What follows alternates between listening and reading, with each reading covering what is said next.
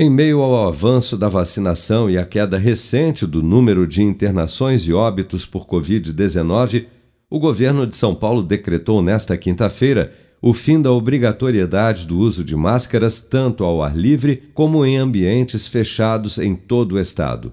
O governador João Dória confirmou a medida em coletiva de imprensa na manhã desta sexta-feira ressaltando que o uso de máscaras continuará obrigatório no transporte público e unidades de saúde. Vamos acompanhar. Desde ontem uh, já não é mais obrigatório o uso de máscara em locais fechados, já não era desde a semana passada em locais abertos.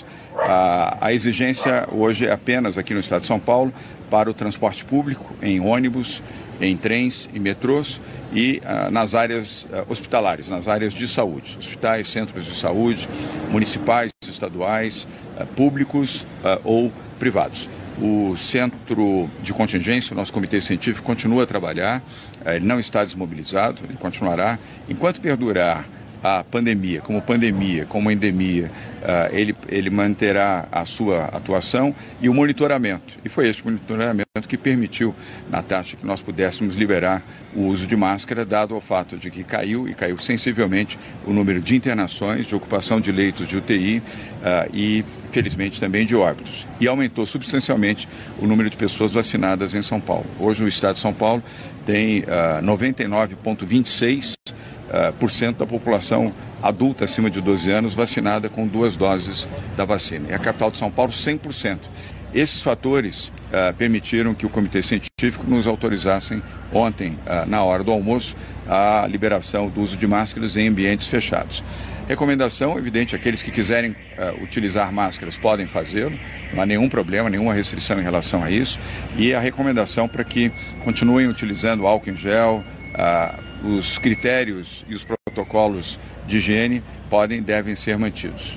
Segundo o Programa Nacional de Imunização, até amanhã desta sexta-feira, 175 milhões 16 mil 679 pessoas, ou 82% do total da população do país, já haviam recebido a primeira dose de vacina contra a Covid-19, sendo que destas, 158 milhões 513 mil 357, ou 74,3% dos habitantes do Brasil, também já foram imunizados com a segunda dose ou dose única contra a doença.